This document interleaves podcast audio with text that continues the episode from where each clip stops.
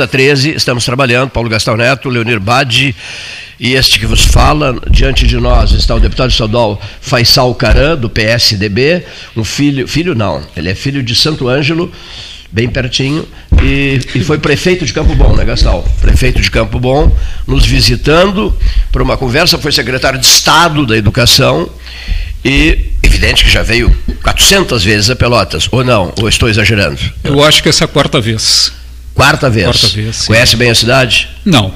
Não, não conhece não, bem não, a cidade? Bem não, porque a cidade ela cresceu muito. muito eu fazia. é, o microfone dele está muito longe. A cidade cresceu muito. Cresceu, cresceu muito.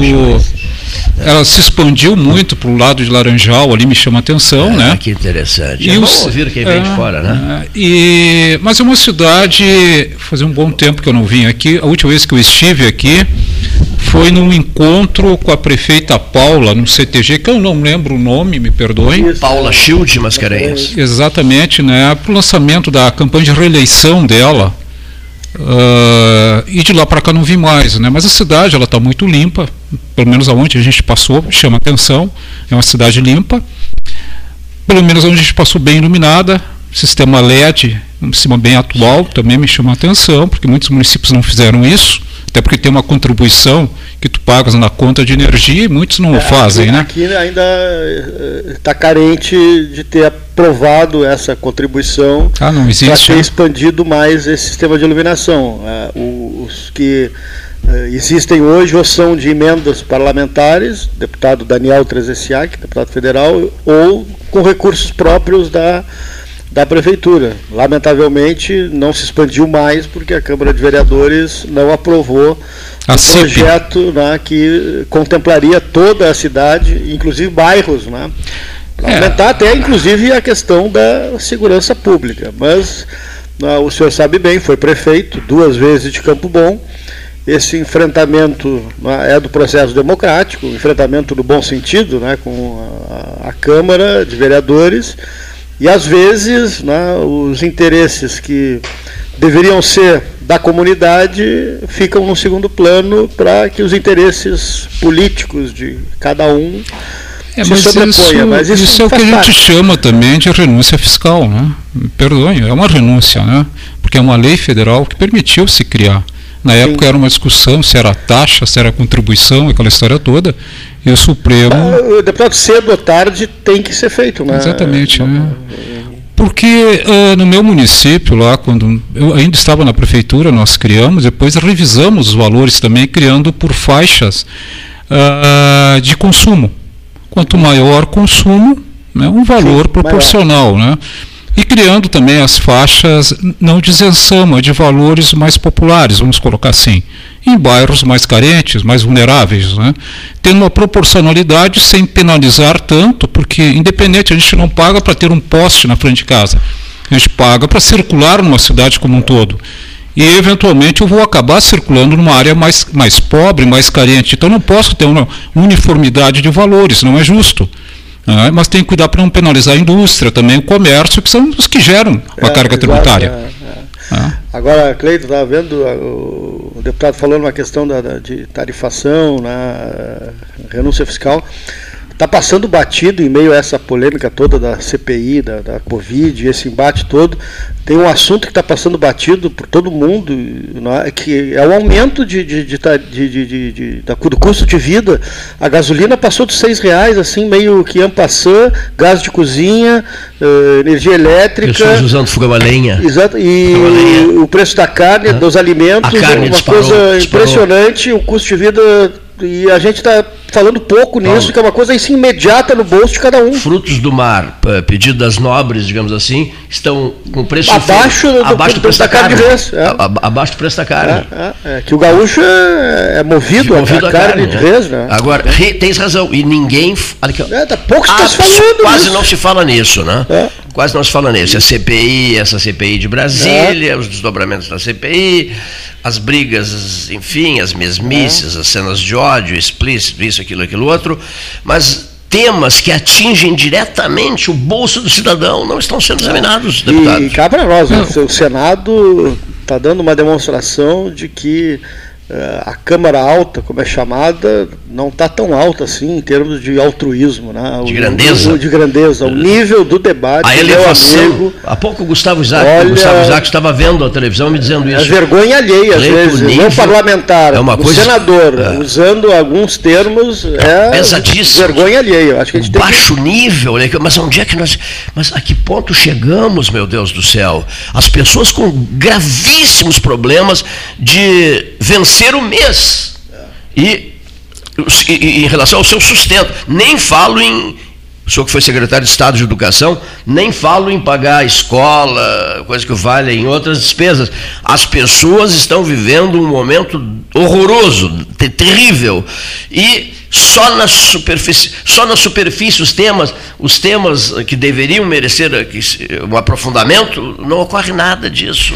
É só é, papinho superficial. Nós estamos vivendo. O agravamento da vulnerabilidade social nos últimos meses, em decorrência também do Covid, da inflação que está aí, não tem como negar, ela tem trazido um quadro meio geral dos nossos municípios. Vamos falar do Rio Grande do Sul, dos outros eu não, provavelmente eu não conheço, fora daqui, a gente não convive, mas vamos olhar aqui ao redor, aqui próximo da Biblioteca Pública, aqui do município de Pelotas, na frente da praça. Tem um grande número de pessoas ali entendeu? Uh, banco, né? Ali do... É, na frente, da, é, lateral do, da praça ali. Pra lá, é. O Bom, edifício inacabado, Praça 15 ali. Exatamente. Isso não, é em Pelotas, é todo o estado, com raras exceções. Uh, e essa região sul ainda tem uma, uma, um agravo, um agravamento, que é essa questão toda da industrialização, né, dessa carência da industrialização da zona sul do estado ficam como serviços, como universidade, assim por diante.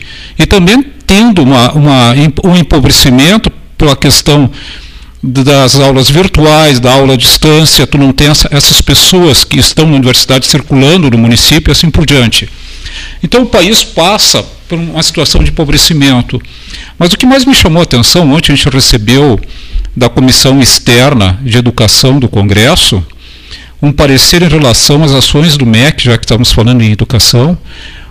O MEC não gastou esse ano nem um centavo da previsão orçamentária na ordem de 1,2 bilhões com educação básica. Nada. E o que é pior que isto, a gente coloca assim, é que os 6 bilhões previstos para conectividade e modernização da rede no país como um todo, para 18 milhões de estudantes, mais um milhão e meio de professores, o governo federal judicializou para não investir em conectividade. Dinheiro que é educação, que tem que se gastar, é dinheiro do Fundeb. Quer dizer, há uma contradição. Todos nós falamos em educação, educação é prioridade, mas não é prioridade. Ainda mais de agora, é de mais tempo. Não podemos condenar somente o atual presidente. Isso já vem há muito tempo assim. Não. É? Deputado, seu roteiro aqui eh, em Pelotas inclui hospitais, é isso? Exato, fizemos hoje visita a três hospitais aqui. a PSDB que foi secretário de Educação aqui do Estado, está conosco aqui no estúdio. Perfeito. Prazer enorme estarmos aqui, né? É, hospitais, é isso? Hospitais é a pauta, né, que a gente está fazendo essa visita. Em relação, foi criada uma comissão para acompanhar as várias denúncias, foram mais de 300 denúncias que nós tivemos de sobrepreço de, de tanto de insumos como de medicamentos durante o grosso da pandemia, essa curva elevada, que agora ela começou a cair lentamente, mas ainda tem um número bem significativo de pessoas internadas, batendo na ordem de entre 70% e 80% da ocupação da rede no Estado. Mas os hospitais passam por muitas dificuldades financeiras em decorrência das contratualizações com a União, com o governo federal, de terem que atenderem a parte de urgência Covid e não serem ressarcidos porque não tem a contratualização, e sem falar na questão dos aumentos que muitas vezes chegam a 7 mil por cento, dependendo do, do, do medicamento. Insumos, a mesma coisa, caixas de luvas que se pagavam de luvas de latex aí, né, em 2019 se pagavam em torno de 12 a 13 reais, hoje vendidos na ordem de 70 reais, chegaram a custar 200 no auge. E o que é interessante, Gastão, colocar, é que elas acompanham a curva de crescimento de internações. Quanto mais internados, maior preço. Isso é uma ginástica interessante, né? É. E agora deveria diminuir, porque ela está diminuindo. Estão exatamente, diminuindo, né? mas diminuindo numa, numa, uh, numa queda muito insignificante frente à atual situação, situação. Mas tem um dado, nós conseguimos dados da Anvisa, né, que regulamenta o consumo no país de medicamentos e pedimos os 13 componentes ou 13 medicamentos que compõem a cesta Covid, vamos colocar como uma cesta. Bom, recebemos dados de 2019 e 2020, 2021 ainda não foi fornecido porque está em andamento. Agora, uma coisa que nos chama muita atenção: a maior parte dos medicamentos em 2019 tiveram dobro de consumo ou de venda em relação a 2020. A maior parte deles foram vendidos, teoricamente, ou estocados ou consumidos em 2019. Em relação a 2020, que foi o forte da curva no final do ano passado, novembro e dezembro, que foi o segundo momento da, do Covid. É, sendo que o mais forte foi esse ano, março e abril. Mas o que chama muita atenção, Gastão, é o seguinte: mesmo com 50% da produção em relação a 2019, nós tivemos um aumento em 2020 de 5, 6 vezes o, o, a quantidade financeira, o produto financeiro final, relativo a 2019, que foi 50% superior. Impressionante, é? impressionante. É impressionante, né? Agora, o que, que a gente tem hoje como uma leitura? Há uma falha gigantesca no sistema Anvisa que quando alguém registra, um fabricante registra um determinado produto que ele produz, um medicamento, ele tem um preço mínimo e tem um preço máximo. Então, o preço mínimo dois reais, o preço máximo duzentos. Então, o que ele trabalha com a rede, com distribuidores, farmácias e por diante? Ele vende por 50, 100 e dá bonificação, dá um é. produto agregado, dá uma escova de dente, uma pasta de dente e vai limpando seu estoque, o grande distribuidor. Então ele não trabalha com valor limite lá em cima nos 200. Quando surge a crise, ele vende para o distribuidor a 150.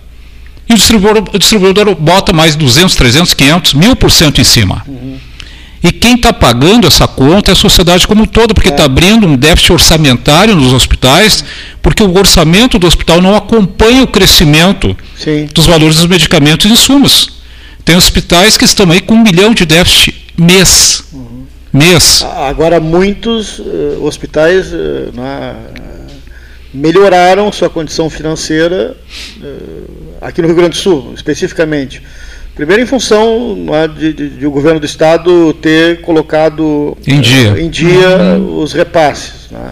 Isso não está aqui falando em mérito ou demérito, é um, uhum. uma questão que é fato. Né?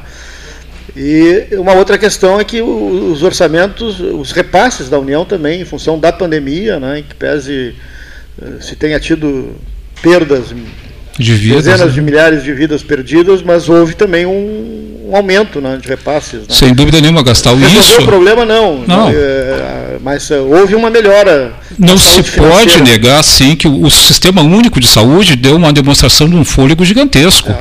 Podemos criticar o SUS como um todo pela demora, pela falta de, de acessos a exames de alta complexidade, cirurgias coisas pela demora. Sim, podemos. Agora, ninguém pode uh, negar que é um sistema que atende mais de 200 milhões de pessoas no Brasil. Sim. Ah, demora um mês, seis meses, mas está ali de porta aberta, sem custo. Sem custo para o sistema na hora, mas Sim. a sociedade paga tá por pagando, isso. Está né? pagando. E o governo federal também tem que se reconhecer, não são questões políticas partidárias, quando a gente fala, tipo a educação, que não houve gasto nenhum, né, de repasse à educação básica, mas na saúde o governo federal ele é, baixou uma normativa que aqueles hospitais que recebiam por produção, né, eles deixaram de produzir e ficaram claro. focados no Covid. Claro. O governo federal manteve os repasses integrais sem produção. Sim. Senão os hospitais ficam fechados. Fechado, é. Então tem que se reconhecer isso também. O governo federal, na área da saúde, ele agiu. Podemos discutir a vacina, N é. coisas assim, agora não podemos discutir os, os é, repasses. repasses. Agora, uma coisa que está chamando a atenção, um despertar assim, né? Uh, deputado, esse episódio do, do, do, do possível superfaturamento de, de, de, uma vacina né, que está sendo debatido na, na, na, CPI, e o senhor falou agora da, da, compra de medicamentos e os valores, né, isso desperta a atenção de que essa fiscalização de contratos agora merece um rigor maior, não só para a questão de vacinas, para a compra de medicamentos também. Se essa prática, por exemplo, se instituiu agora no episódio da vacina, ou se é uma prática que daqui a pouco já vinha acontecendo para outros tipos de medicamentos que o Ministério tem que comprar. Né? Exato, mas assim, Gastão, um dado que a gente não está levando em conta, porque não é o foco da comissão, é o aumento de alguns produtos, tipo o famoso kit indicado pelo presidente da República. Aquele saiu da ordem de 40, 50 reais para 300. E ele não está no kit intubação porque não faz parte do medicamento. Agora também tem que dizer que o kit, esses 23 produtos, eles não são específicos para combater o convite, o enfrentamento. Eram produtos usuais nos hospitais no dia a dia. Né? Exatamente, né? Que os hospitais sempre utilizaram. Só que o seu somatório acaba combatendo o vírus. Agora, o que, que nós temos que discutir? O que vai acontecer pós-pandemia? E essa é, é, é, o que a gente quer trazer como um complemento da comissão, porque nós, o foco é preços né, e comprovar isso.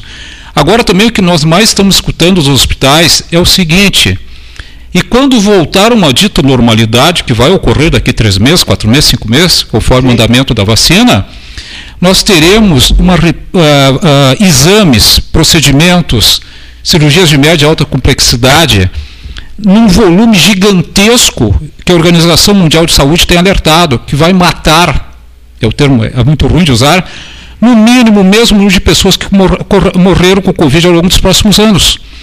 Um exemplo, quem, quem tem câncer, oncologia, Muitos hospitais pararam de trabalhar com oncologia, de fazer exames, as pessoas deixaram de ir no hospital, Isso. deixaram de fazer exames de saúde para detectar de forma precoce. A mulher é um exemplo. Né? Ah, o exame de colo uterino. O que, que a saúde, a Secretaria de Saúde diz, diz hoje? Que 44% dos exames estão sendo realizados. Praticamente 60% das mulheres não têm feito exames ao longo de 16 meses. Quando se detectar esse foco da doença ou na pessoa, o estágio já é avançado, isso vai ter um custo gigantesco e muitas vezes perda de vidas. É isso que a Organização e, Mundial de Saúde tem. Pessoas, eu comentei esse dia com o Cleito, fora as pessoas que estão morrendo nesse momento, pessoas mais velhas, por doença, outras doenças, por outras né? doenças, eh, ou então de maneira eh, ou de infarto, Exatamente, ou, né? que teriam que estar fazendo um acompanhamento e não estão fazendo. E Exatamente. Agora, nesse né? momento, ah, foi Covid? Não, não foi Covid. Aquele cidadão morreu porque teve um infarto. Ah, porque não tratou o coração, ele tinha que tratar e tal. E então, que... essa é uma coisa que a gente vai ter um é preço muito, muito, alto e a rede ela tem que estar preparada para isso. É. Os hospitais vão ser ocupados pela população, a, a população pós-Covid. O senhor falou aí três, quatro meses. eu, eu, eu me pareceu que o senhor é muito otimista, eu... que nos próximos três ou quatro meses tenhamos o problema resolvido. Eu não acredito. Não, o problema resolvido não, mas é. uma imunidade é, né, que a gente pode chamar, que se chama aí uma concentração maior de pessoas vacinadas, tanto a primeira e segunda dose, que já vai reduzir de forma significativa Está mil... acontecendo em vários Está, países. É, exatamente, é, né? Tá mas provado da... que melhora, né? Melhora, é. mas tem que se cuidar, usar, usar gel, usar máscara e assim por diante. E evitar aglomerações. Ah, mas isso ninguém, os brasileiros não evitam, né? Ah, mas... é, é, muito triste ter que dizer isso, né? Ah. E sobretudo o jovem. O jovem não quer saber, ele acha que tá, vai viver para sempre. Ele quer, esse é o comportamento. A cabecinha jovem pensa assim: eu vou viver para sempre. Isso não, isso só atinge os outros, a mim não. Eu estou sendo duro na minha análise aqui, mas até é num sentido. É, didático, digamos assim, para que o jovem aprenda que com ele também acontece. Leonir e eu conversamos ontem à tarde sobre o número de jovens que estão internados, né? E, e o número de jovens que têm ido para os hospitais, ou seja, será que eles não leem essas notícias nos jornais, não, não, não, leem, não ouvem pelo rádio, não, pela, não assistem pela televisão, ou só usam redes sociais? Mas também as redes sociais noticiam, né? Que o jovem está vivendo um momento horroroso. Está né? vendo o painel Covid hoje de Pelotas que baixou para 68% o número de internações de leite TI. Baixou, de, quer dizer, nós estamos Sim. pela primeira vez abaixo de 100%, o que é louvável. E a vacina começa a ter mostrar, mostrar resultado. E o número de infecções, infectados, agora começa a acontecer justamente nesses eh, momentos de aglomeração uh, nos fins de semana, na, na, na garotada, nos jovens nas festas. Aqui em Pelotas foram 50 autuações no último fim de semana e houve muito mais. Eles não ficam sabendo. Festas e Como faz Saldice é uma cidade muito grande. E, né? e, e gente se, uh, se beijando e, e, convivendo num espaço pequeno, tem 40, 60, 70, 80, 100 pessoas. Aniversários em casa, reunir família. A toda ah. parece que não, como se não está acontecendo. Ah. E são eles que estão agora ocupando os leitos e quando não levam para dentro de casa, né, para um tio, para um avô, que realmente está se guarnecendo, está com vacinado. Entendeu? Mas o dano também, Gastal, eu acho importante colocar isso. Eu fiquei impressionado com a quantidade de lojas, pontos comerciais fechados aqui é. no centro da cidade. É, impressionante. Se isso ocorre no centro, que tem uma valorização, porque os bairros migram, eles vêm para o centro para é consumo, desastre, que é natural, é um né? Olha pontos fantásticos que eu duvido que um tempo atrás tivessem.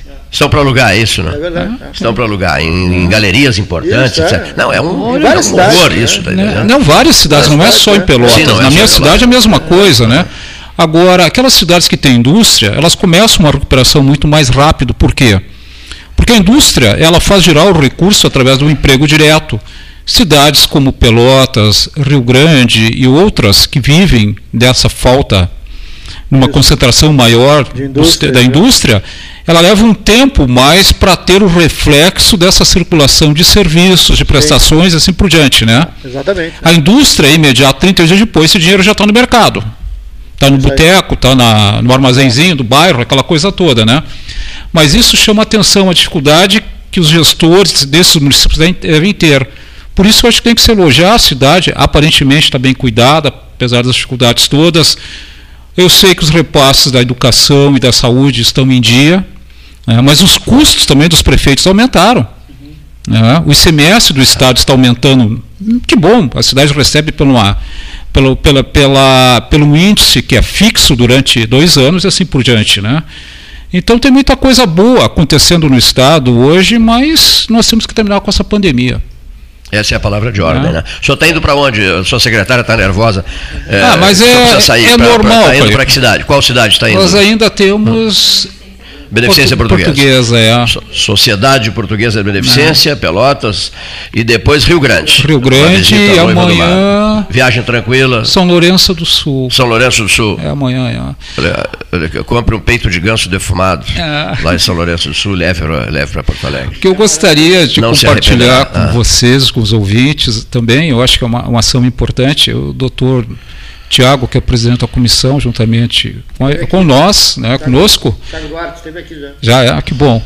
Uh, protocolamos essa semana, nem falamos com a secretária ainda de saúde do Estado, um pedido para o Estado né, na hora do repasse complementar, que vai ter que ser feito o repasse, sem dúvida nenhuma, aos hospitais filantrópicos Sim. no primeiro momento. Brasília se prepara aí para um investimento na ordem de 2 bilhões de repasses aos hospitais, para complementar, porque esse ano não veio nada, o ano passado sim uh, que parte desse dinheiro seja utilizado em mutirões de cirurgias, para tentar aliviar essas filas gigantescas que tem, porque também é uma forma do hospital ter um, uma receita a mais através de suas IHs, e ocupando os profissionais de forma plena, sábado e domingo. Então esperamos que a Assembleia aprove isso, né, porque vai ser muito interessante os hospitais e a população. Né? Tá certo. Deputado, obrigado pela visita. fiquei sabendo também que o deputado Tiago Duarte está em Pelotas, tá, estará lá na Beneficência. Obrigado por ter vindo aqui no 13 Horas, né, e sempre à disposição aí quando estiver em Pelotas. Obrigado a vocês pela oportunidade. Quem nos trouxe aqui é a Camila, que trabalhou com vocês aí durante Isso, um bom tempo, né? Janela, é, e ela está conosco agora no gabinete. Me falou contou a história toda da rádio aí, eu acho fantástica, né? Falou muito bem de vocês dois. É. Esse rapaz ela não me falou porque é, deve ter algum problema aí, né, É, entendeu? Muito obrigado, obrigado a vocês e sucesso aí, se cuide. Muita saúde a cada um. Obrigado, deputado Faisal Caran, do PSDB, deputado estadual aqui em Pelotas hoje, Cleiton. Muito obrigado, Bom, obrigado, muito obrigado, deputado, pela visita aqui. Gastal e o deputado Faisal Caran, é secretário de Educação do Rio Grande do Sul, conversando conosco no Salão Amarelo. Na ponta da linha está o Carlos Santo, que é um parceiro do 13 Horas, Pelotas Verde, Frutífera e Multicolorida. Ele vai falar sobre uma outra pauta, mas eu também quero que ele diga alguma coisa em relação a isso. Boa tarde, prezado amigo. Boa tarde, Cleiton. Boa tarde, ouvinte da programa. Alô? Oi? Alô? Alô, alô, Carlos? Alô? Tá me ouvindo? Eu, agora sim, agora sim. É, tudo em paz? Pode falar, meu amigo. Começou. Vamos de novo. Carlos Santo, diretor do Colégio Gonzaga. Tá? E, aliás, falamos agora há pouco com o ex-secretário de Educação. Né? O Santo já esteve conosco aqui e muito falou sobre a questão da educação. Colégios particulares já estão né, com, com aulas presenciais, pelo menos eu vejo ali o Colégio São José, o Colégio Gonzaga, todos já, né, pelo menos na educação infantil, funcionando na, normalmente. O que não acontece né, com a rede pública na, estadual na, e municipal. Tanto na, vamos ouvir o que o Carlos Santo tem a nos dizer. E, um outro assunto também né, que está na pauta, né, é essa agenda no, na Santa Casa hoje pela manhã, no Hospital São Francisco de Paula, da Católica, e no Hospital da Universidade Federal, agora a EBSER, né, por parte desta comissão, né, que faz parte o deputado que acabou de sair daqui, junto com o deputado Tiago Duarte, que agora estão indo Beneficência, Santa Casa de Rio Grande e o Hospital da FURG de Rio Grande. Uh, Carlos Santo, agora acho que melhorou a qualidade do som, ou me enganei? Acho que agora estamos 100%. Perfeito. É que não estou ligando para um telefone via WhatsApp, né? Não dá para usar mais. Convencido, estamos convencidos de que eh, tem que ser pelo telefone, não mais via WhatsApp. Problemas inúmeros têm ocorrido no WhatsApp só para mensagens. Né? O senhor diretor do Colégio Gonzaga que nos visitou e, e recentemente falamos muito sobre a adesão do Gonzaga ao projeto Pelotas Verdes Frutífera e Multicolorida. Em breve, então logo eh, seja possível reunir pessoas em função dessa pandemia, nós vamos fazer a distribuição, a Secretaria Municipal Municipal de Qualidade Ambiental, a presença do Gonzaga, de 10 mil mudas, né, dando sequência ao projeto eh, no ano de 2021. Os senhores estarão firmes ao nosso lado, não é isso, Carlos Santos? Com certeza. Firmes e retilíneos. Maravilha. uma Pelotas Verde, o desejo de todos. Eu acho que de todos. Eu não, não ouvi até hoje alguém dizer que não quer Sempre tem alguém do contra, né? mas nunca ouvi alguém se manifestar publicamente com entusiasmo, no sentido negando uma Pelotas Verde. Acho que não existe, não, não, não teremos esse problema, não é, diretor? Acho que não, acho que todos gostam de ver as árvores, gostam de ver gostam de é, ver as ruas floridas, né? Que é muito bonito de ver. Inclusive algumas ruas, como a gente chega em outras cidades, né? Que são arborizadas a ponto de ter é, as copas das árvores encobrindo a rua ah, é, é, muito bonito, é muito agradável da gente sentir, né? Então a gente fica feliz também que Pelotas possa se encaixar cada vez mais no verde, né? E, e um detalhe, lá por dezembro, o escaldante janeiro, o escaldante fevereiro, o escaldante mês de março, nessas horas é que as pessoas, não, evidente que não ocorrerá assim de, de um ano para o outro, né? mas nessas horas é que a pessoa depois dirá, poxa, valeu essa, esse levante comunitário. Né? As pessoas dirão isso, né, Carlos? Tudo isso graças ao calor específico da água que contém os vegetais, né?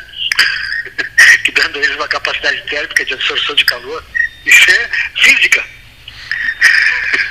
Submetamos-nos, pois, né? Vamos nos submeter, portanto, é tão, é tão simples a coisa, né? Basta ter consciência, basta ter consciência. Porto Alegre fez isso, é uma capital verde, né? Verde, uma capital maravilhosamente verde.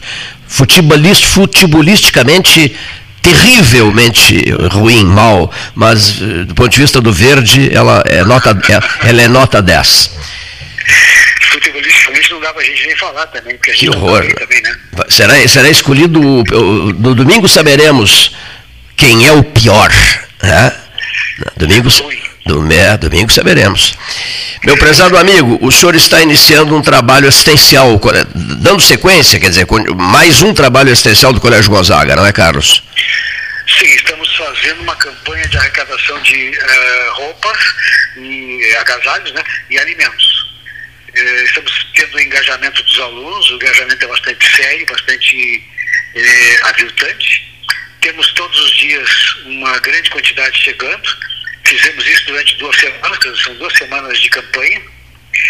Dividimos as turmas em duas cores, como se fosse uma Olimpíada do agasalho e do, da solidariedade, do agasalho e do alimento. E eles estão competindo entre eles quem entrega mais agasalho, quem entrega mais alimento, para que a gente possa ter uma contagem final e saber quais são as turmas vencedoras. Então é, é uma forma da gente aumentar o número de contribuições, né? Para que a gente possa fazer uma doação significativa, né? Até quando esse trabalho, diretor? Até o final da semana que vem. Estamos recolhendo esta semana e a semana que vem, para que a gente possa ter uma boa quantidade. A quantidade até o presente momento já é grande. A gente já tem, já pensa em segunda-feira que vem, já fazer doação de muita coisa, porque já estamos com salas lotadas aqui. E quais, quais, quais as doações eh, que vocês vêm buscando, vêm pedindo? Uh, em termos de agasalho, a gente vem pedindo casacos, calças, uh, cobertores, né? E uh, moletons, blusões, coisas que façam o agasalho das pessoas. E em termos de alimentos, a gente está buscando alimentos não perecíveis, arroz, feijão, massa, alimentos mais, mais importantes, aqueles da, da, cesta básica que abastece uma casa normalmente, né? Direto no colégio Gonzaga, direto no colégio Gonzaga. Direto no colégio. A gente tá, tem cada uma das portas de entrada, que são três. Sim. Quatro, perdão. A gente tem uma, uma uma cesta para recolher do vermelho e uma cesta para recolher do, da cor branco. Então a gente está fazendo recolhimento em cada uma das portas. Hoje de manhã, por exemplo, é, eram sete e meia da manhã e nós tínhamos as cestas das duas portas coordenadas às da manhã lotadas de, de agasalhos e alimentos. Tinha uma grande quantidade já hoje de manhã. Isso tem se repetido dia após dia. Tem sido muito bom. De, de que horas a que hora? De que horário? É qual horário? Começa de manhã, sete horas, é isso? Não, não. Não, a gente é, aproveita a entrada do aluno é, e ele traz na mão. Então, durante as entradas, ele, ele larga na, na porta de entrada. Perfeito. E... É, uma, é uma campanha com a comunidade, em princípio. Né? Então, quando Sim. ele vem para a aula, ele automaticamente deixa na porta de entrada. E se estende até que horário? E se, se, se estende... 18. Seis da tarde, 18 horas. É, é, os alunos que não estão vindo à aula, que estão assistindo a aula é, de forma uh, digital em casa, eles têm vindo aqui em qualquer horário. Eles largam aqui uh, o agasalho, o alimento e vão embora. Isso durante a tarde, né? Sim. Na portaria principal. Muito bem. 13 horas está à disposição, viu, eh, Carlos Santo, diretor do Colégio Gonzaga, pra, e nós vamos, inclusive, badalar bastante aqui para fortalecer o trabalho de vocês do tradicional Colégio Gonzaga, por ti comandado. Perfeito, isso é uma maravilha. A gente fica muito honrado com essa presença aí. E depois o Gonzaga mergulhando de cabeça no plantio, né?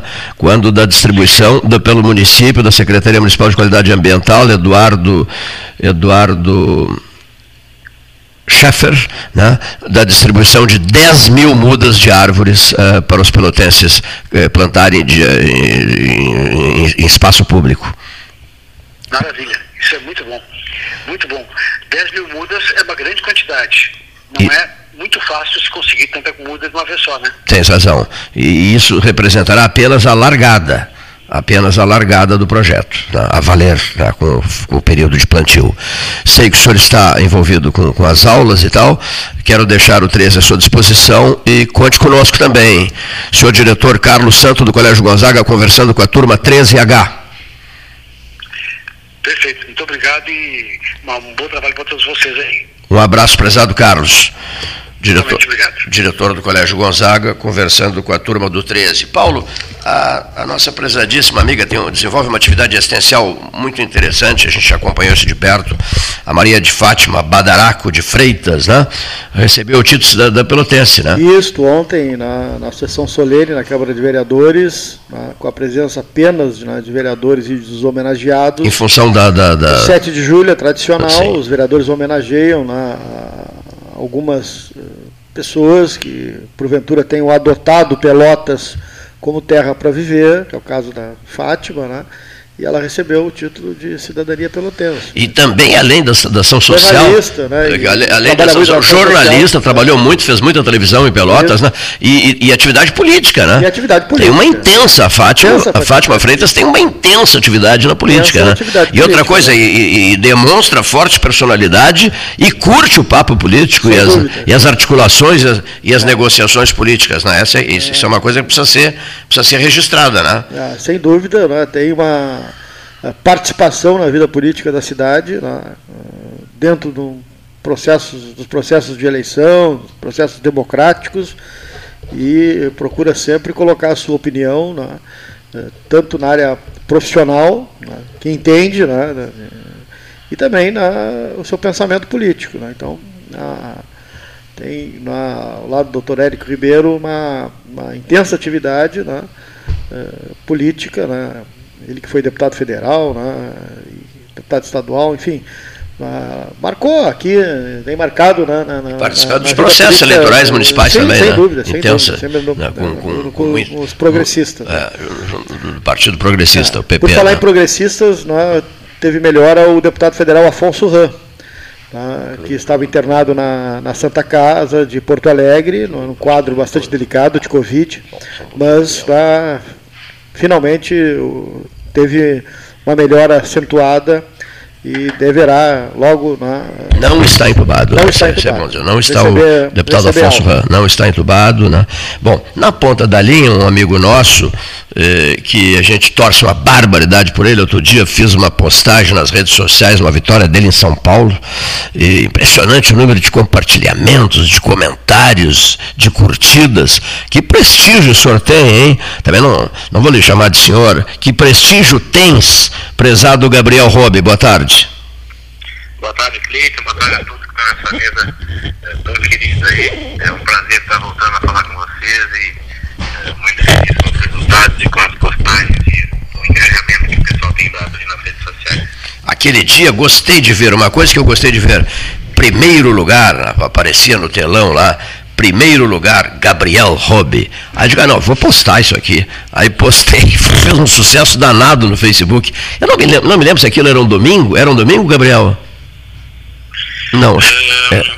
Eu ganhei, ganhei, a corrida de Interlagos uh, no domingo e a última vitória que eu tive foi no sábado no Velocitar, também em São Paulo, mas no interior de São Paulo, em Mogi, Mogi Guaçu. O Paulo Gastal está curioso sobre essa competição tua, sobre essa tua participação em São Paulo. Ele vai bater um papinho contigo, depois eu volto, quero falar um outro assunto contigo. Tudo bem, Gabriel? Para o leigo, para o nosso ouvinte que eh, está ligado aqui no 13 Horas, é, é Fórmula. É, qual a modalidade de disputa? Bom, atualmente estou disputando a Stock Light, uh, minha sexta temporada na categoria. É a, é a mesma Stock, a mesma Stock Car? Isso, a categoria de acesso é Stock Car. Uh, hoje a Stock Car é a principal categoria de automobilismo do Brasil e também da América Latina, uma das mais competitivas do mundo. Então a gente está ali na categoria de acesso, como se fosse uh, a Série B do Campeonato Brasileiro. Ah, tá. então é que eu vejo que tem pilotos aí de renome, né, disputando na, tanto a, a, a Stock Car Light como a principal, né? É, exatamente. Na categoria principal hoje a gente tem uh, diversos pilotos de, de nome consagrado no automobilismo, ex-Fórmula 1, a gente tem uh, Felipe Massa no grid, temos Tony Canaan, Nelson Piquet, Cacá Bueno, Rubens Barrichello, então uh, o grid da, da Stock Car hoje realmente é um, uma, um grid de excelência e é, é, a categoria que a gente pretende chegar, é, é o nosso objetivo, é o que a gente está buscando para conseguir disputar com esses uh, nomes tão consagrados aí do automobilismo brasileiro. Perfeito. E, e, houve também uma série de alterações no modelo né, de presença de público, viagens, né, em função da pandemia, né? É, exatamente. A gente está uh, na segunda temporada que, que a gente vem disputando na pandemia. Uh, a gente vem desde o ano passado seguindo um protocolo bem rígido. Uh, a gente, antes de todas as competições, tem que fazer o teste de PCR. O público não, não está presente no autódromo, isso é um, um ponto negativo, mas uh, necessário pela situação. A gente sempre gosta de interagir com, com o público, mas devido à situação que a gente se encontra, ainda não é possível, mas acredito que em breve isso volte ao normal. Então, está sendo um, dois, duas temporadas atípicas do que a gente está acostumado, mas o pessoal tem seguido todos os protocolos de proteção e, e estamos seguindo o campeonato da, da forma que, que é possível. Na competição dos bairros, o Ariel mandou dizer para o Fragata, pois é, nessa aí nós vamos ficar a ver navios. Né? Uh, depois o Laranjal também. Não dá para meter com as três vendas nesse assunto. E aí vai, né? os bairros com, trocando ideias, etc., e preocupados porque as três vendas em matéria de velocidade né, estão matando a pau. Né? Aí um, um arialense mandou perguntar assim pelo Facebook, pela, pelo, pelo WhatsApp, ele não pensa em se mudar para um outro bairro? Bom, então, eu é, já fui morador em Fragata. Olha só, rapaz. Meu, meu avô morava lá, então morei um tempo com eles lá. É, também já estive pelo centro, e, mas a minha base toda foi consolidada aqui nas. É, a gente se mudou para cá quando eu tinha 4 anos de idade e vivemos aqui até hoje. Então, olha aqui, o Fragata está em posição de destaque, né? Prestaste uma homenagem ao Fragata, né? Dá para dizer que eu nasci no Fragata. Olha só, a primeira, primeira casa foi lá. Então o Fragata manda dizer para o Areal e para o Laranjal e para os outros bairros da cidade: se cuidem comigo. Né? Nós, fraga, nós fragatenses somos terríveis. Temos marcas históricas na cidade. Brincadeiras à parte, meu prezado Gabriel Robe, passa pela tua cabeça. Essa pergunta todo mundo tem vontade de fazer e ninguém faz. Passa pela tua cabeça seguir, seguir, seguir evoluindo e partindo para outras etapas e outras, outras situações, que nem o menino aquele do kart lá em, em, em Tatuí, na, na propriedade do, do, seu, do seu Milton Teodoro, pai dele, que se dedicava ao kart, ao kart, gurizinho se dedicava ao kart, ao kart, e depois acabou fazendo carreira na Fórmula 1, tal de Ayrton Senna.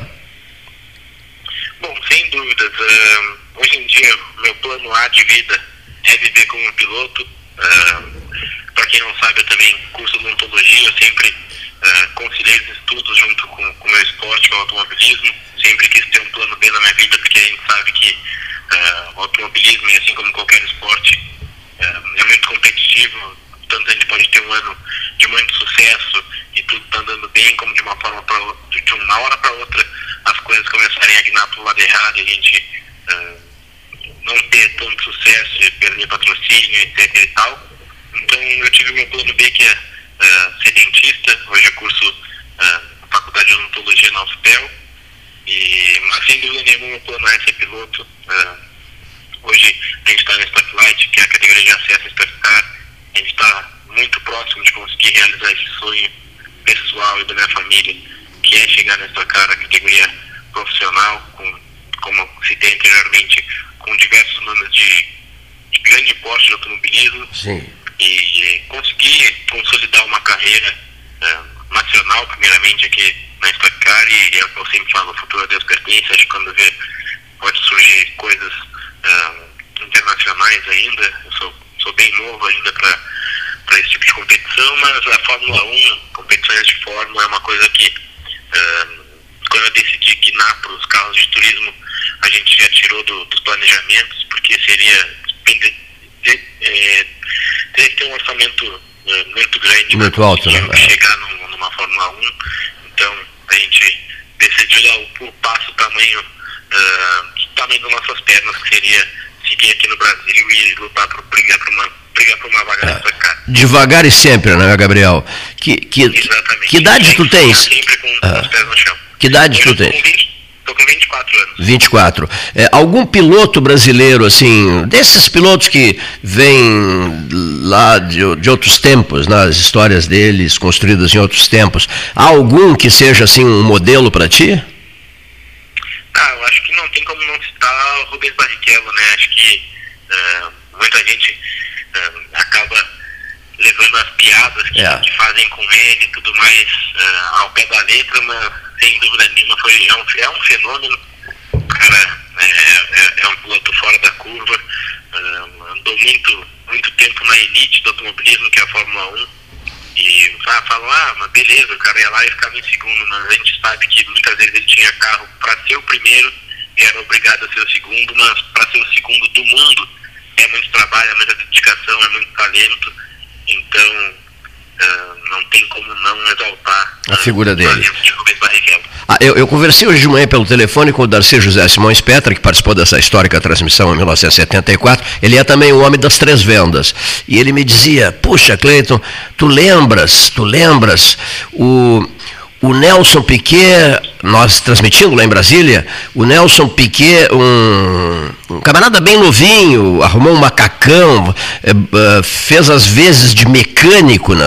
entrou como se fosse mecânico, mas não era mecânico, e foi para os boxes com o objetivo, limpar o capacete do Reutemann. Toda vez que o carro do Reutemann chegava nos boxes, Autódromo de Brasília, 1974, inauguração do autódromo, e todas as vezes que o, que o, que o carro do Reutemann chegava no, no, nos boxes, ia lá o Piquet limpar o capacete dele. O Reutemann, o pequeno um gurizinho, o Reutemann conseguiu um título de vice-campeão do mundo e o Piquet se consagrou na Fórmula 1 a partir dali, quer dizer, começou a se dedicar por inteiro ao kart, depois seguiu essa jornada toda. Limpava o capacete do argentino Reutemann, que é, além de ter sido piloto de Fórmula 1, que é respeitadíssimo nos, nos anos 70, né, ele, ele, ele conquista a honrosa posição de governador da província de Santa Fé, na Argentina, e depois várias vezes senador da República, uma mistura, imagina, de Fórmula 1 com política, né?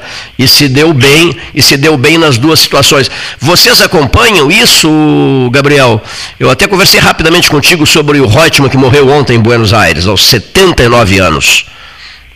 Bom, para ser sincero, como eu te respondi no, no WhatsApp que a gente vinha conversando um pouquinho antes, eu não, não conhecia essa história, mas é o que eu sempre falo, a gente tem que aproveitar todas as oportunidades que nos dão uh, e tenho, sem sombra de dúvida, certeza que se o pequeno estivesse lá limpando o capacete dele, não teria sido visto por, uh, por, alguns, uh, por alguns nomes que estavam lá no meio acompanhando e tudo mais.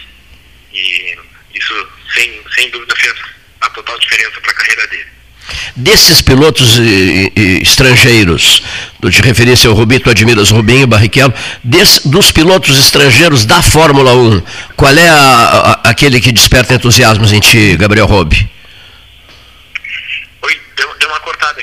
Dos pilotos estrangeiros né, de, de, de, outros países, eh, tu acompanhas eh, com entusiasmo a, a, carreira de algum deles na Fórmula 1?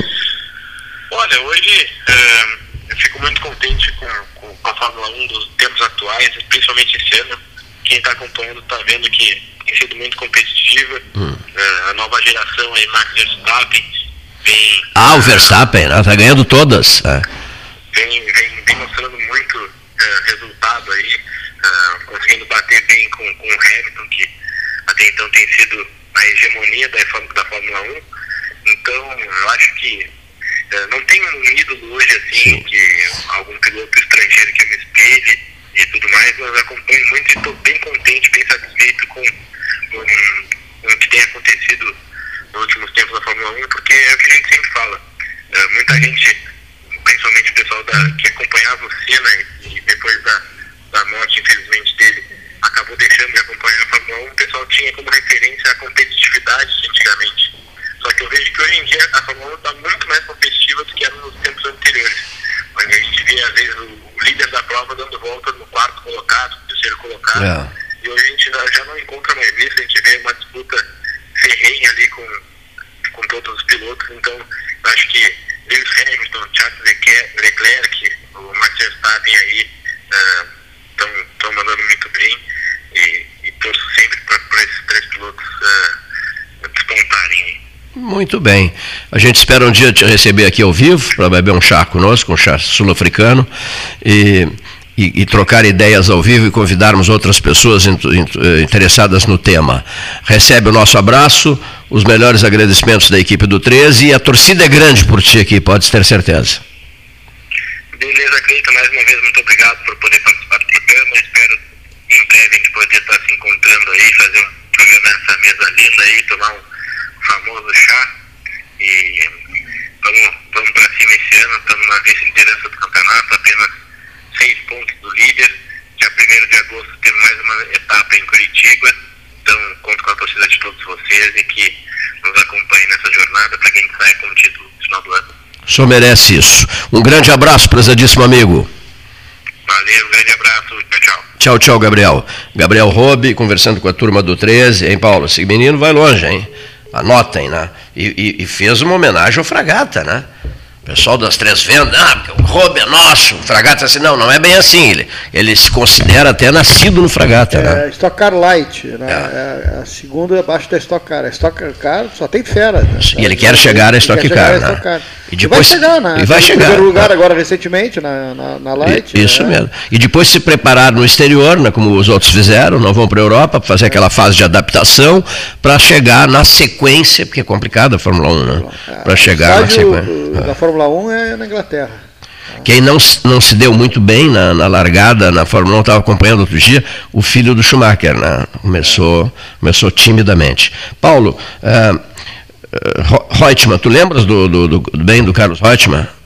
De nome só. né? Ah, só de nome. corridas do Fittipaldi, né?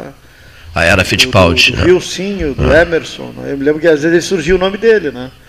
E do, do Boco, né? E do José Carlos Patti, o. Patti, é. Interessante. lembro O Antônio Joe Carlos- Player Special do Fittipaldi. Antônio Carlos Baqueri me ligou ontem de noite. E às vezes eu lembro do nome, assim, do, do nome do, do Reutemann. Flávio Luiz Gastou, olha aqui, ó, o Darcy José Peter. Que é 72, que 73. estavam todos, nós estávamos todos em 73. O momento, 11 anos eu tinha. O momento bonito, ah, olha aqui, o momento, 11 ganhou Emerson, ganhou Emerson. O momento bonito foi quando, no palanque oficial do Autódromo Municipal de Buenos Aires, foi anunciada a chegada do presidente da República, Juan Domingo Perón, um terno de linho branco, todo de branco, Perón, e a excelentíssima senhora vice-presidente da Argentina, Maria Estela Martínez de Perón. E junto com eles, Juan Manuel Fangio pentacampeão do mundo de Fórmula 1. Foi uma corrida eletrizante, sensacional, histórica, eh, transmitida pela Rádio Gaúcha de Porto Alegre com a Católica de Pelotas em parceria. Não havia transmissão de televisão, patrocínio exclusivo das empresas Petróleo Ipiranga. Francisco Martins Bastos foi quem nos concedeu esse patrocínio para transmitir pela Gaúcha e a vitória eletrizante do brasileiro Emerson Fittipaldi, 73. Tá, Ontem nós, todos os que estiveram em Buenos Aires trocaram telefonemas. Me dizia o Baquieri ontem de noite, tu lembras que nós íamos para assistir os treinamentos, não se perdia um treinamento, e ele tirou fotos nos carros da Brabham, etc. Gurizada, era gurizada de 20 e poucos anos, numa jornada memorável de Fórmula 1. Um outro, aproveitando aqui um outro assunto contigo, eh, antes de, de, de, de mudarmos, de mudarmos a pauta. Né? Ah, a situação do Haiti, dramática, né? A situação do Haiti, dramática, é, é algo assim que até hoje fica difícil o sujeito assimilar, né? Que um presidente da República, em sua residência, seja assassinado né, em casa, assassinado em casa. Mas veja, enganado, né? um- Porque é, no alto-falante diziam que era o pessoal dos, proteção. e enganado, e, e eram os, e, eram, e eram os camaradas que queriam matá-lo. É um negócio O maluco, passou né? um bom tempo lá com as forças de paz, né? Com- Inclusive com o general de Rio Grande aqui, É, o comandante. E agora acontece essa. a- Santos Cruz, não foi? que horror, né? Foi uma coisa. Assassinado em casa. Aqui, ó. Aí tinha um problema político, né? Histórico, né? Histórico, né? autoritarismo. Sem solução, por não poder, tem solução, não. país Miséria, pobre, miséria absoluta, né? absoluta, mais, absoluta. po- mais pobre de toda, toda a América, das três Américas. né? Realmente não tem solução. É uma coisa.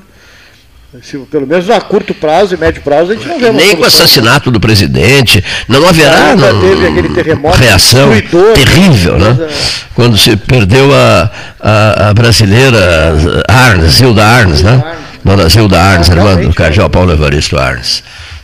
Sem, sem ilusões com o Haiti, né? Sem ilusões. É triste dizer isso, né? Não se tem ilusões, não se tem ilusões com o Haiti. Antes da tua saída, a Inglaterra, é, um pênalti estranho, né? Estranho, Ele, né? Eliminou e está na final. Uma final estranha, sensacional, né?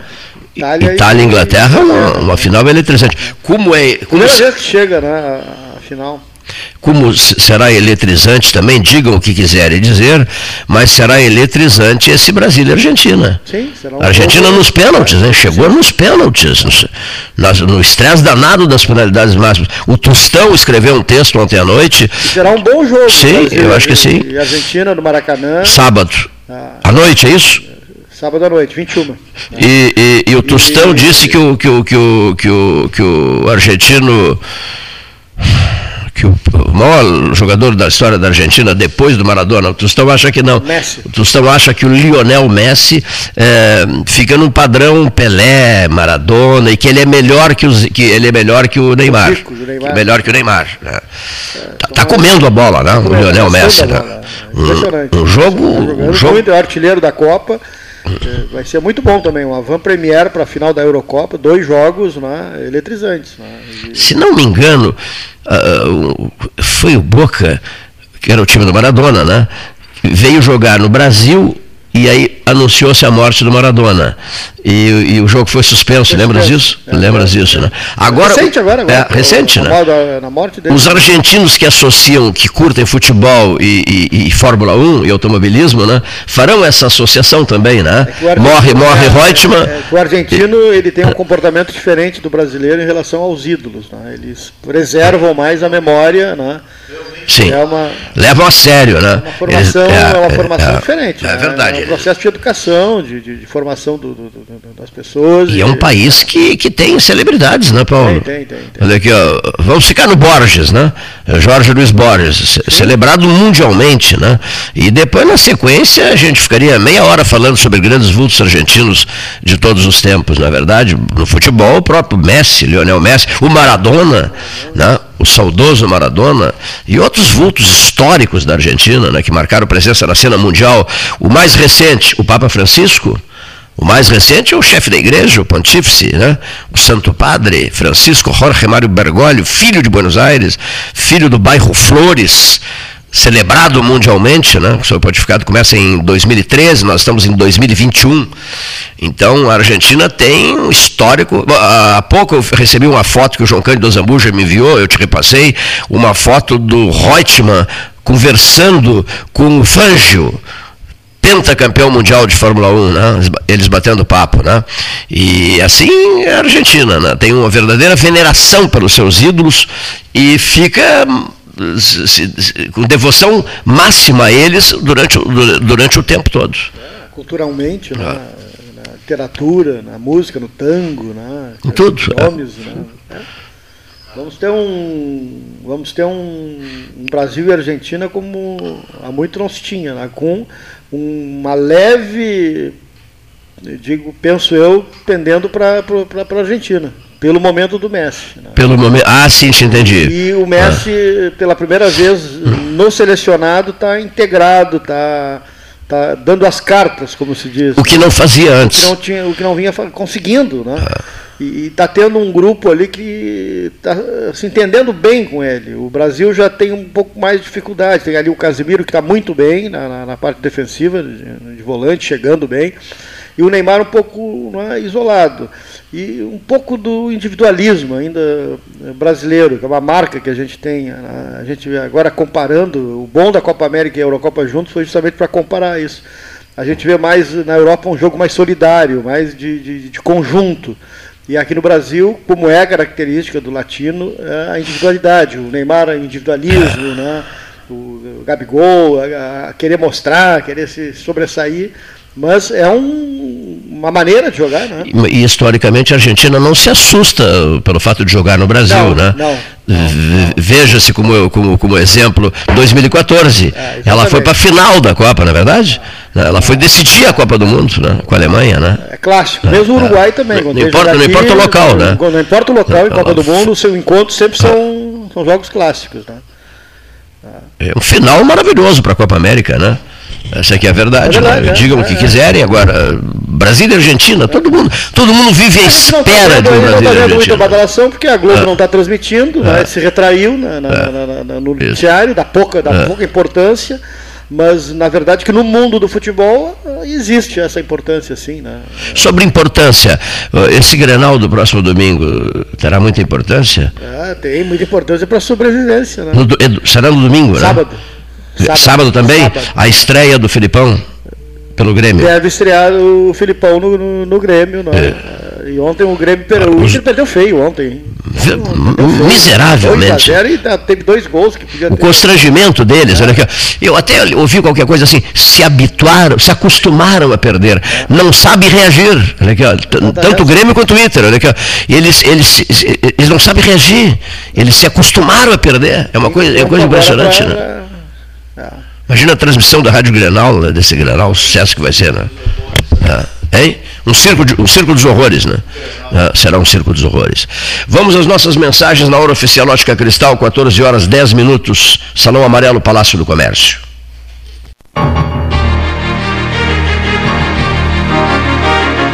Associação Comercial de Pelotas é um dos órgãos mais antigos do país, sempre em defesa da classe empresarial, com uma história marcada pela transparência e pelo compromisso com seus associados. Faça parte do nosso quadro de sócios. A ACP está localizada no edifício Palácio do Comércio, Rua 7 de Setembro 274, telefone 3028 1541, com o ramal 200.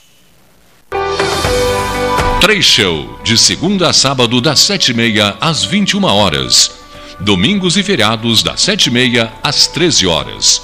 Horário exclusivo ao grupo de risco, das sete e meia às oito e meia. Fone 3284-8800. Três Show, leve a vida bem. Três Show Delivery. Acessou, clicou, chegou. A SPO ampliou e inovou. Há 40 anos prestando serviços em arquitetura e construção. Agora também é consultoria imobiliária especializada. As tendências no mercado de imóveis, projeções, prospecções, oportunidades e as melhores estratégias e logísticas de compra e venda. Mande um WhatsApp para 53 98117 8685 ou ligue para 53 3028 9944 e converse com a equipe SPO. Aquarela Tintas, uma empresa com equipes especializadas em Pelotas, Rio Grande e Porto Alegre. Aquarela Tintas, Rua General Osório, 1259.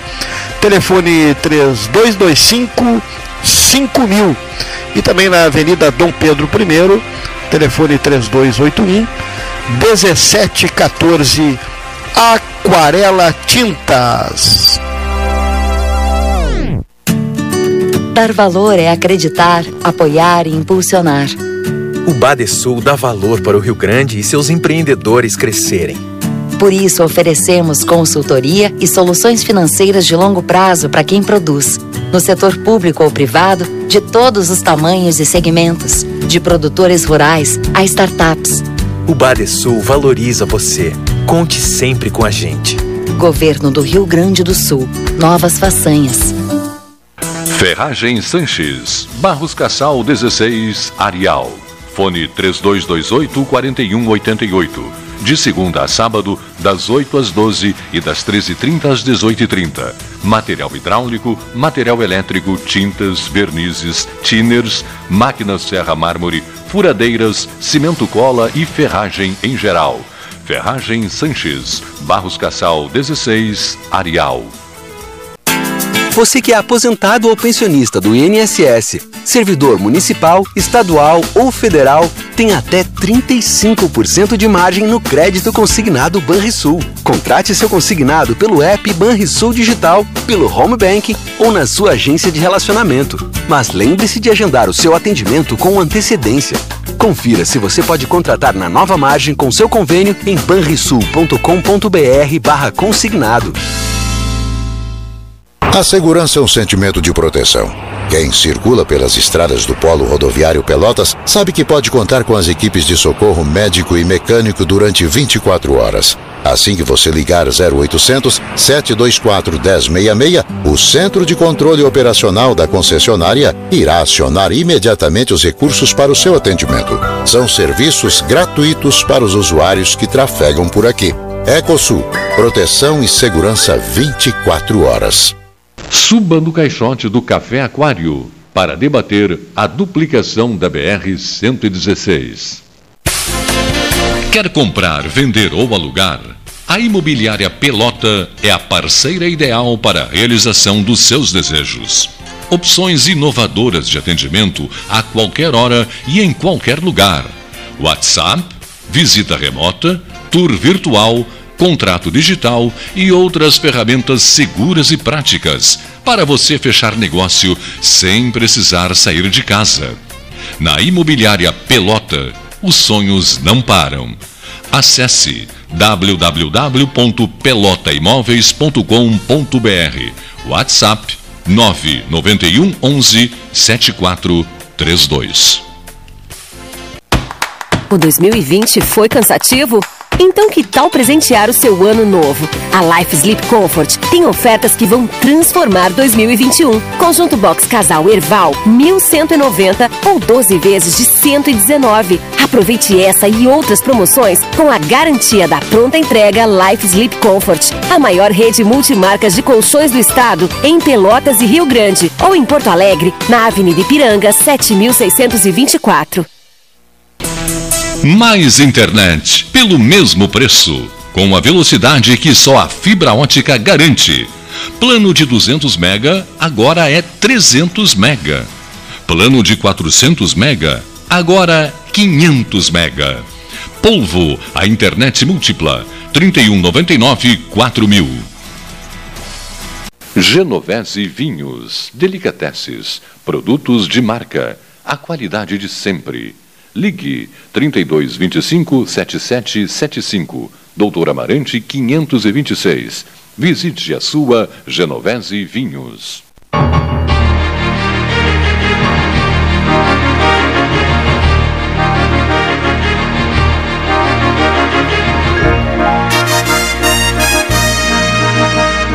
13, Salão Amarelo, quer comprar, vender ou alugar, a Imobiliária Pelota é a parceira ideal para a realização dos seus desejos. Opções inovadoras de atendimento a qualquer hora, em qualquer lugar, WhatsApp, visita remota, tour virtual, contrato digital e outras ferramentas seguras e práticas para você fechar negócio sem precisar sair de casa.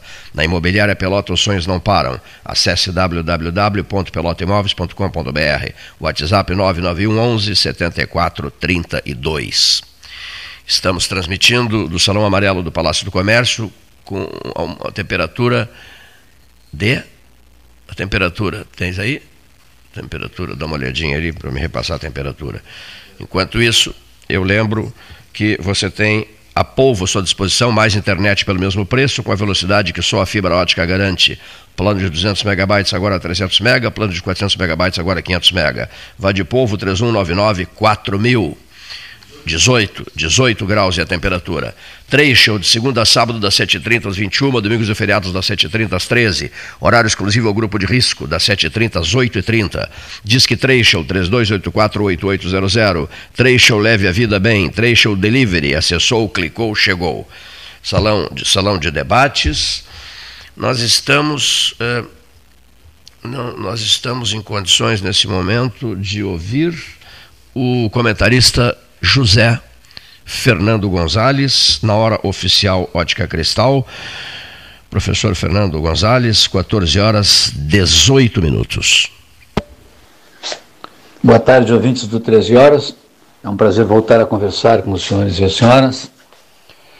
Nessa cruzada que nós atravessamos de tantas coisas ah, absurdas acontecendo na, na, na República, Ontem nós tivemos mais um episódio é, chocante, eu diria, é? surpreendente, até não, mas chocante, que foi a prisão do ex-diretor do Departamento de Logística do Ministério da Saúde, Roberto Dias, pelo presidente da CPI, essa famosa CPI, senhor Omar Aziz, ex-governador do Amazonas, né? O senhor Omar Aziz deu voz de prisão em flagrante para o diretor, para esse ex-diretor do Departamento de Logística.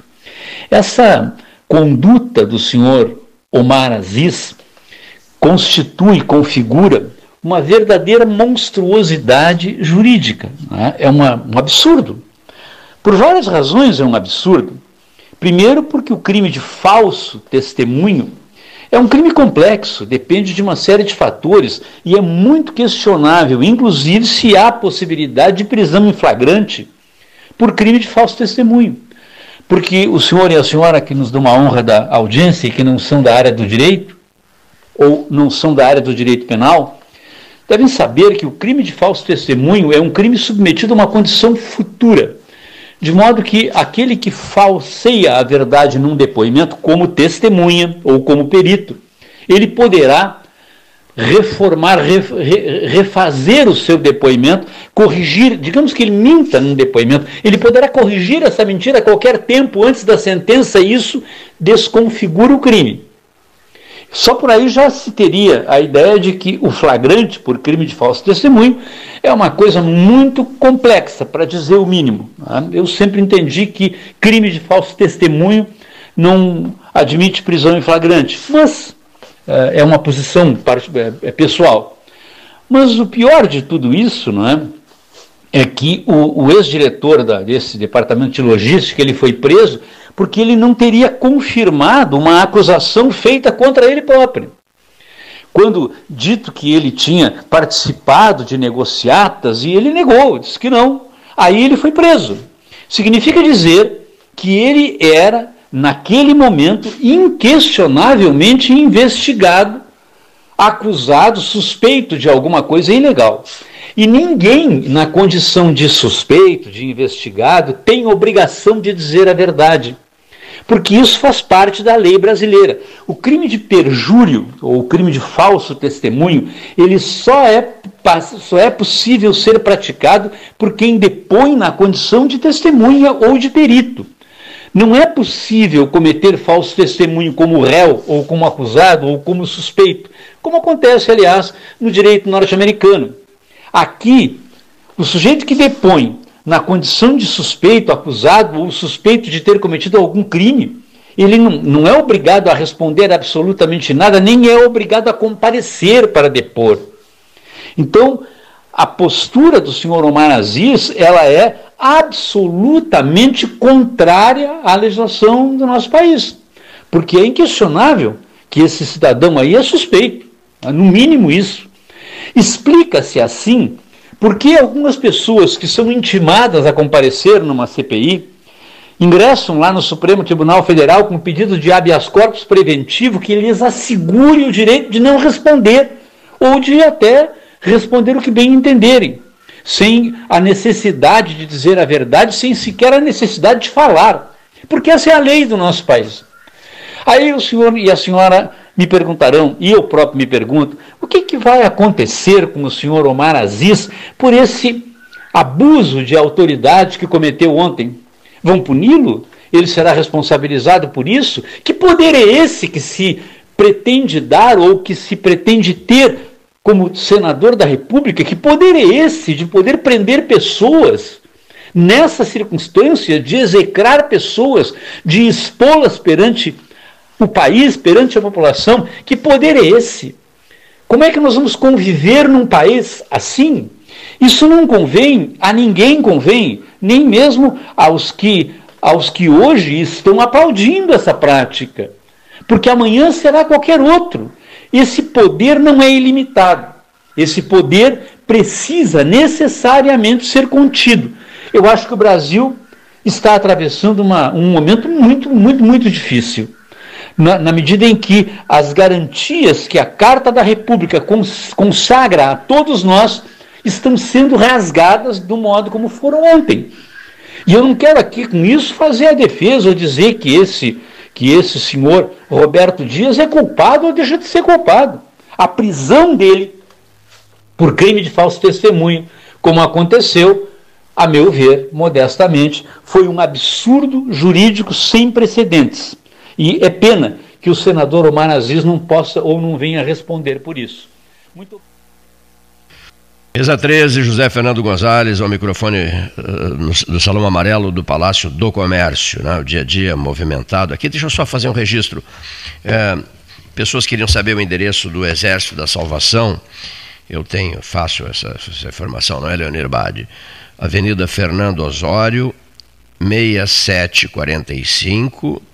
O Exército da Salvação tem o telefone 32 73 6909. Eles até anunciam, né?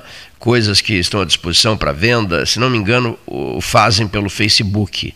Eu vou buscar mais informações. Mas não será chamado esse Exército da Salvação para discutir o conflito de temperatura entre Erval e Pinheiro Machado, até porque esquentou, né? Estamos com 18 graus de temperatura, o pessoal está se recolhendo e até acham que não vamos viver períodos de muito frio a partir de agora. Eu tenho lá minhas dúvidas, a tendência de que ainda é, o tempo esfrie, esfrie bastante. Né?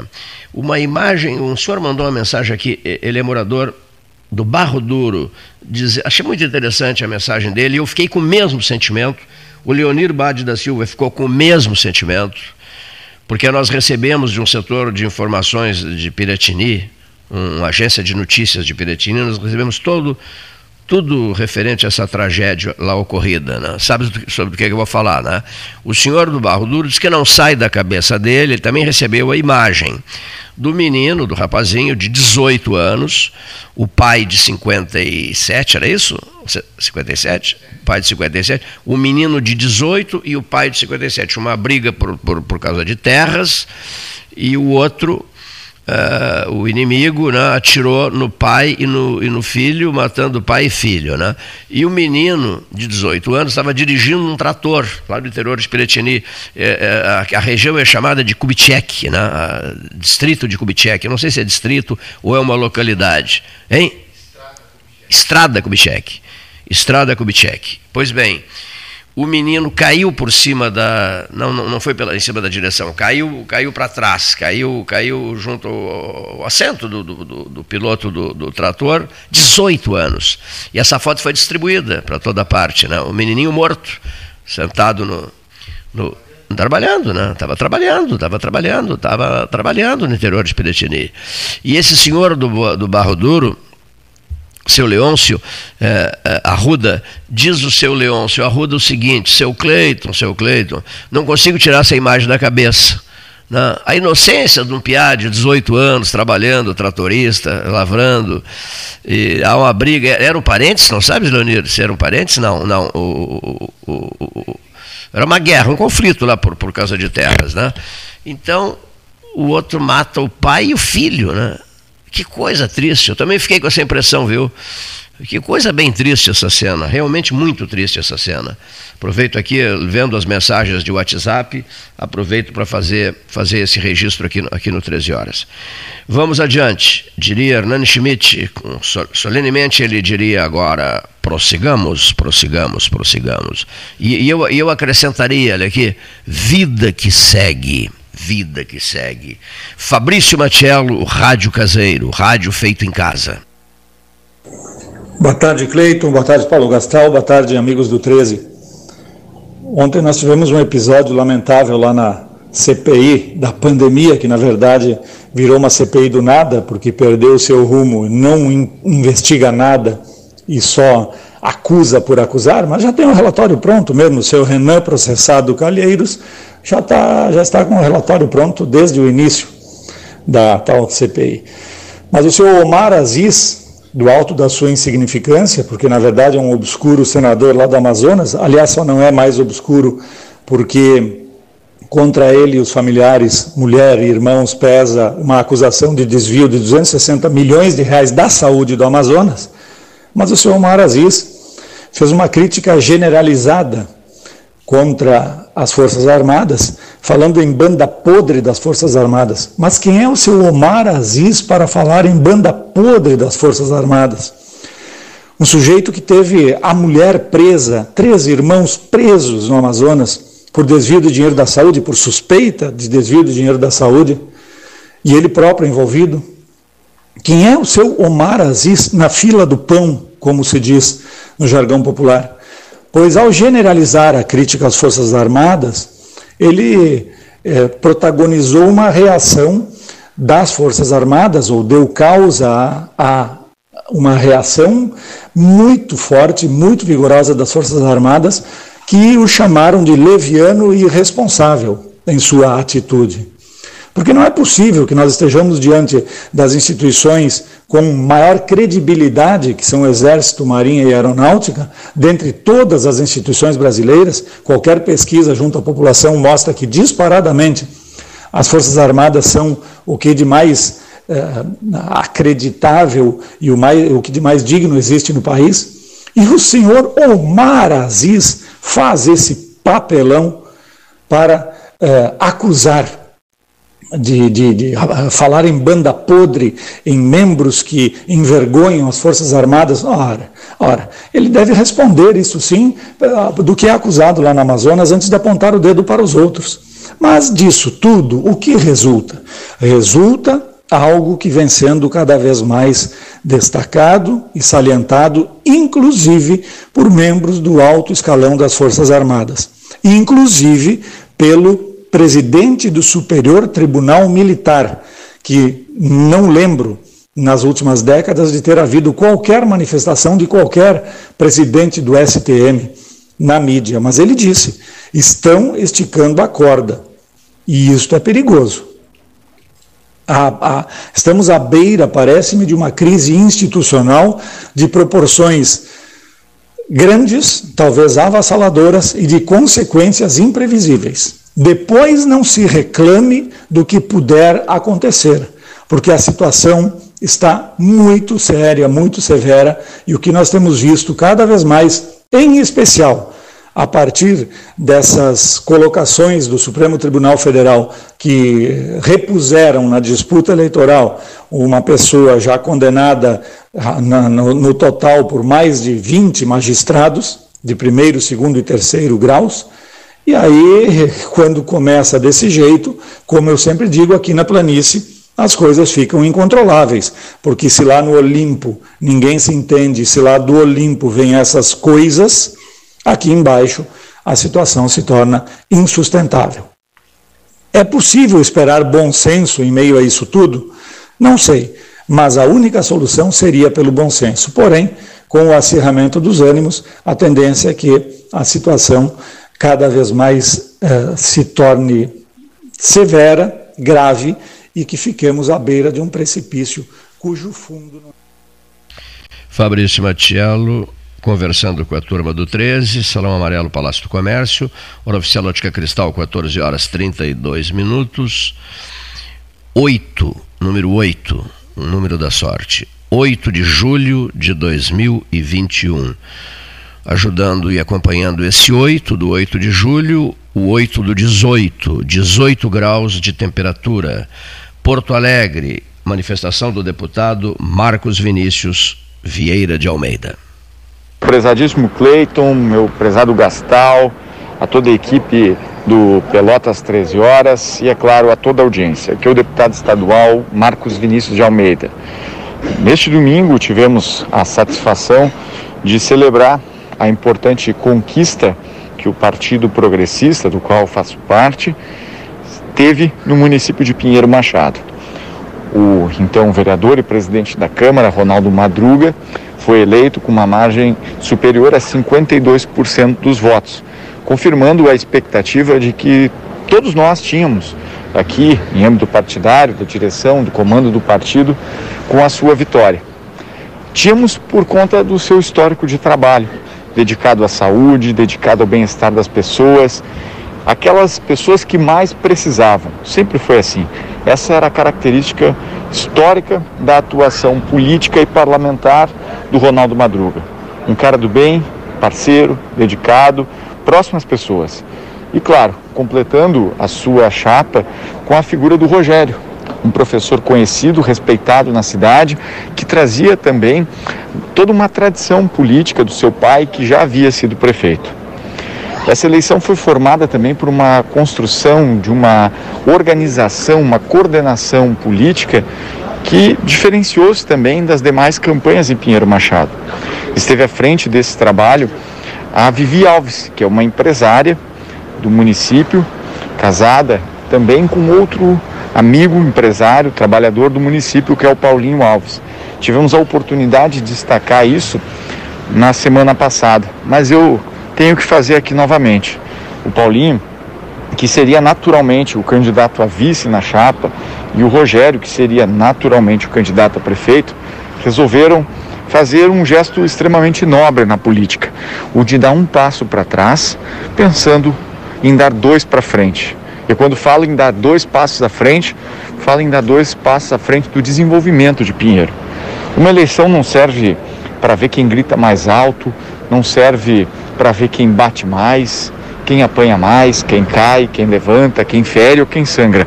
Uma eleição é um momento importante para que todas as pessoas façam um exercício de reflexão e de empatia para a escolha do melhor gestor, para a escolha da melhor proposta política que se estruture na cidade. E eu fico muito feliz, enquanto colega progressista, de ver que a organização dessa campanha, a sua coordenação, os seus líderes, todos agiram de uma maneira muito correta, ética, decente, e isso, obviamente, vai trazer resultados e divisas importantes para Pinheiro Machado. Meus cumprimentos aqui a todos que participaram ativamente desse desafio eleitoral, mas muito, muito especialmente mesmo, meus cumprimentos à comunidade de Pinheiro Machado, que mostrou maturidade nessa eleição e foi às urnas com muita esperança, acreditando no futuro de todos. Esperança e ética e correção algo que a gente precisa cada vez mais nutrir na política. Por isso, a minha saudação e meu fraterno abraço a todos.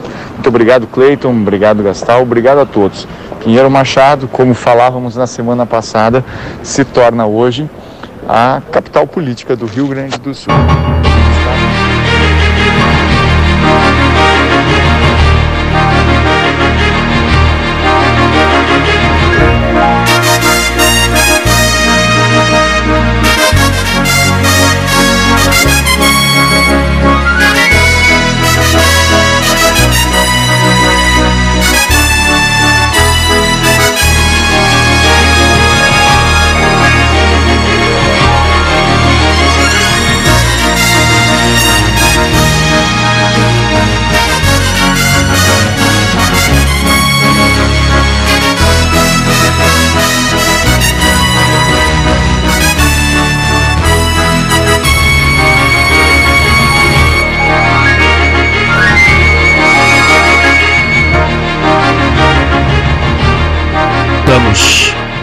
O depoimento do jornalista Raul Ferreira. Boa tarde, Cleiton. Boa tarde, Cleiton. Boa tarde, Paulo Gastal. Boa tarde, amigos do programa 13 Horas. Eu estou olhando os dados sempre que posso sobre a Covid em Pelotas e fico numa dúvida tremenda.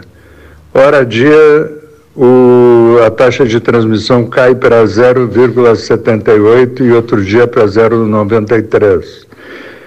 Veja um número muito grande de mais de 3 mil pessoas em casa se tratando. Acredito que foi o caso da. Um dos casos foi da prefeita Paula, que se resguardou durante um período, ou está se resguardando. Vejo também que os lugares é, tentam manter o máximo de cuidado possível para que não haja alguma explosão de infecção.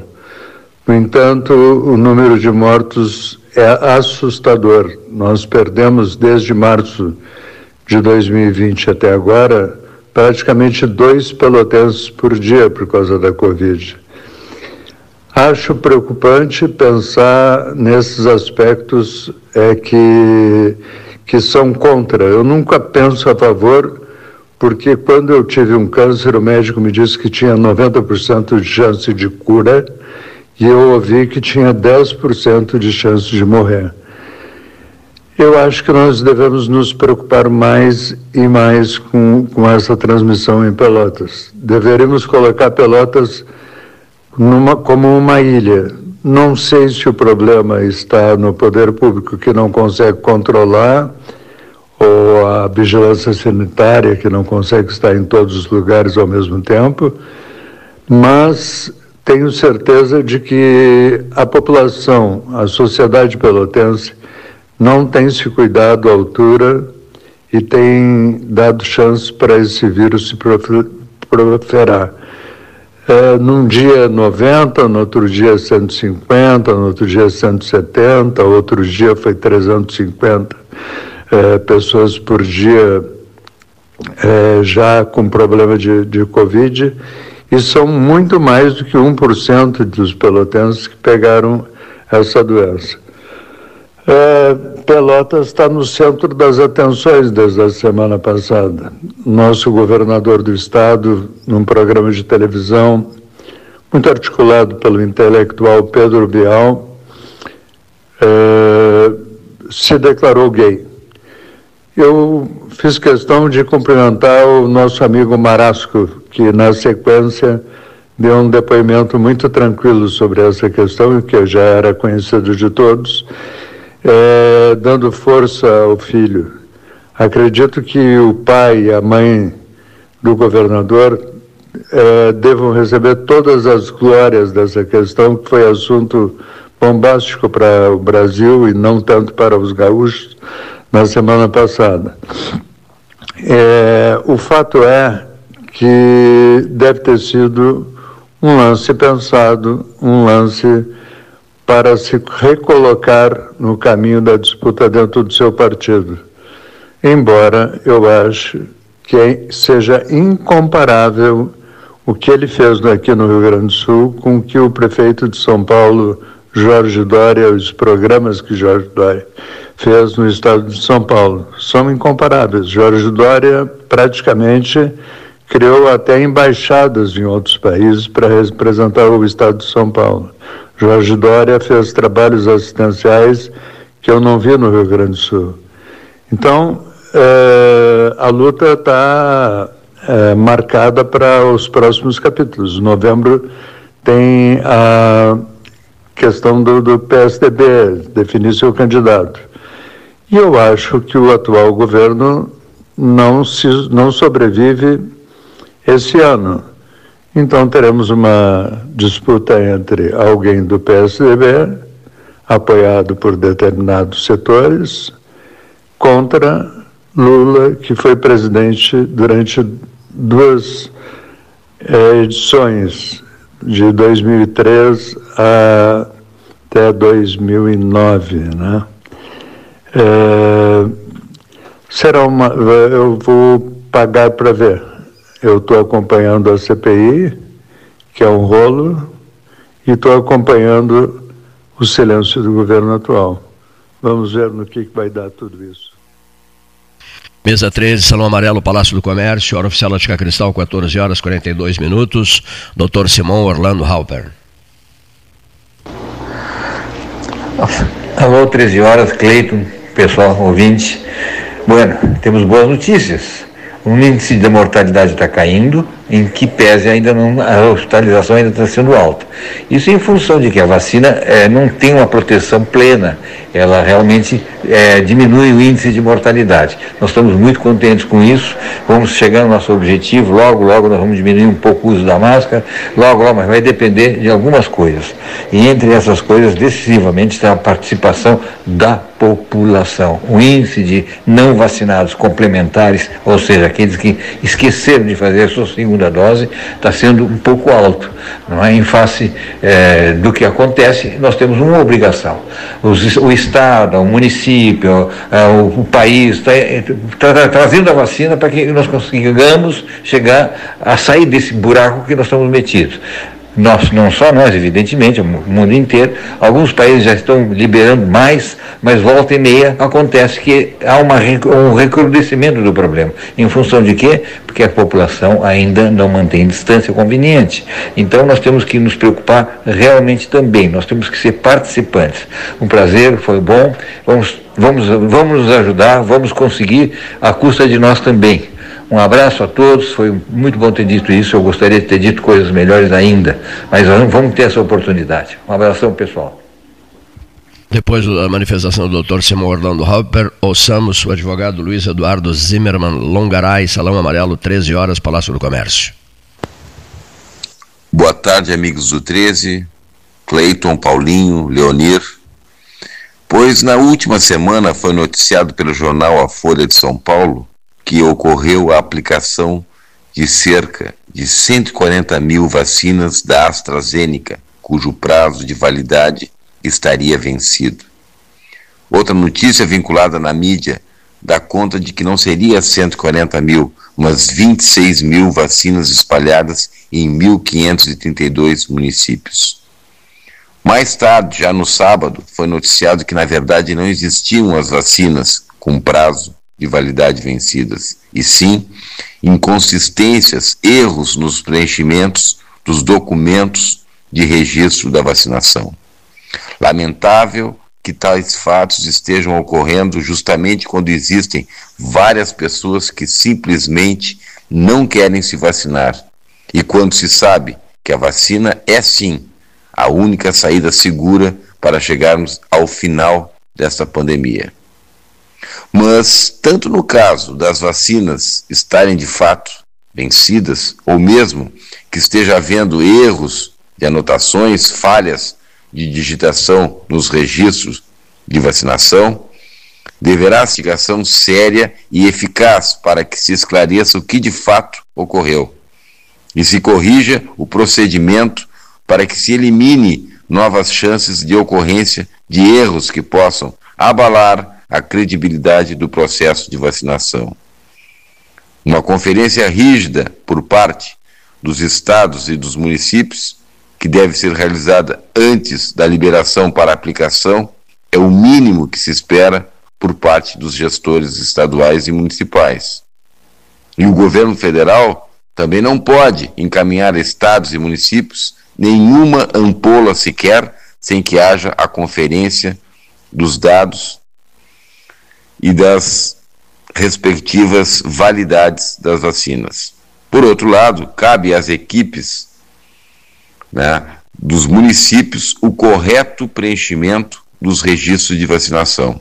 E, finalmente, cabe à grande mídia, nesse caso o jornal A Folha de São Paulo, averiguar com mais segurança e cuidado notícias que impactam tanto a saúde pública do brasileiro, prestando um serviço de comunicação de mais qualidade à população, sob pena de cair em total descrédito junto à opinião pública.